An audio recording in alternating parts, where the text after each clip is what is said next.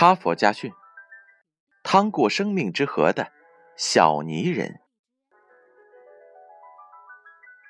有一天，上帝宣旨说：“如果哪个小泥人能够走过指定的那条河，就会赐给他一个泥人永远不会消失的金子心，赐给他天堂的美景。”这道旨意下达之后，泥人们久久没有回应。不知道过了多久，终于有一个小泥人站了出来：“泥人怎么能过河呢？你不要白日做梦了，你知道。”肉体一点点失去时是什么感觉吗？你将会成为鱼虾的美味，连一根头发都不会留下。然而，这个小泥人决意要过河，他不想一辈子只做一个小泥人，他想拥有自己的天堂，想拥有一颗永不消失的金子心。但是他知道，要到天堂得先过地狱，而他的地狱。就是他将经历的这条河。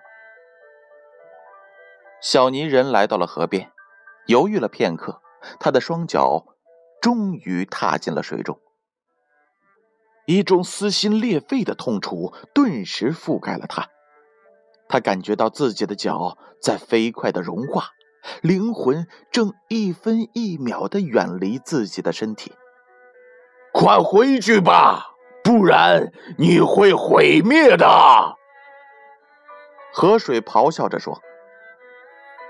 小泥人没有回答，只是沉默着，忍受剧痛，往前挪动，一步又一步。在这一刻，他忽然明白，他的选择使他连后悔的机会都没有了。如果倒退上岸，他就是一个残缺的泥人，如果在水中迟疑，只能加快自己的毁灭。而上帝给他的承诺却遥不可及。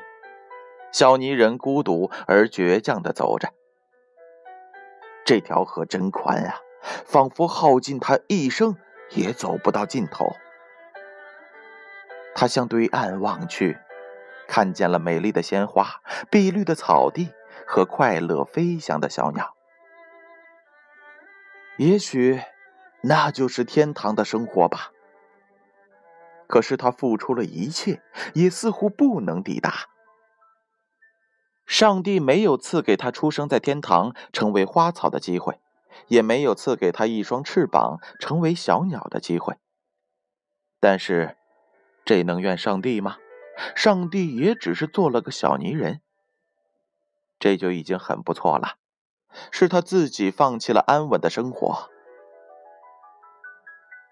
小泥人继续往前挪动，一厘米，一厘米，又一厘米。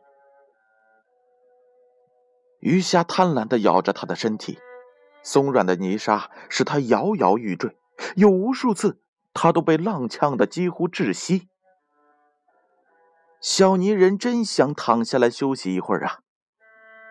可是他知道，一旦躺下，他就会永远站不起来，连痛苦的机会都会失去。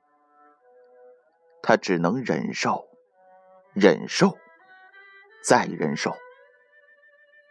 奇妙的是，当小泥人觉得自己就要死去的时候，总会有什么东西使他坚持到下一刻。不知道过了多久。简直就到了小泥人绝望的时候，他突然发现自己居然上岸了。他如释重负，欣喜若狂，正想往草坪上走，又怕自己身上的泥土玷污了天堂的洁净。他低下头，开始打量自己，却惊奇的发现，他的身体已经不再是泥土了，他已经有了一颗金灿灿的心。故事讲完了，编后语是这样写的：假若有机会从一个泥人变成有一颗金灿灿心的人，我们为什么不去尝试呢？哪怕河道再宽，哪怕河水再急，闯过去就是天堂。生活不就是要趟过一条条这样的河道吗？站在河边，一辈子心甘情愿的当个小泥人，那又有什么意义？有什么乐趣呢？哈佛家训，建勋叔叔与大家共勉。Bye.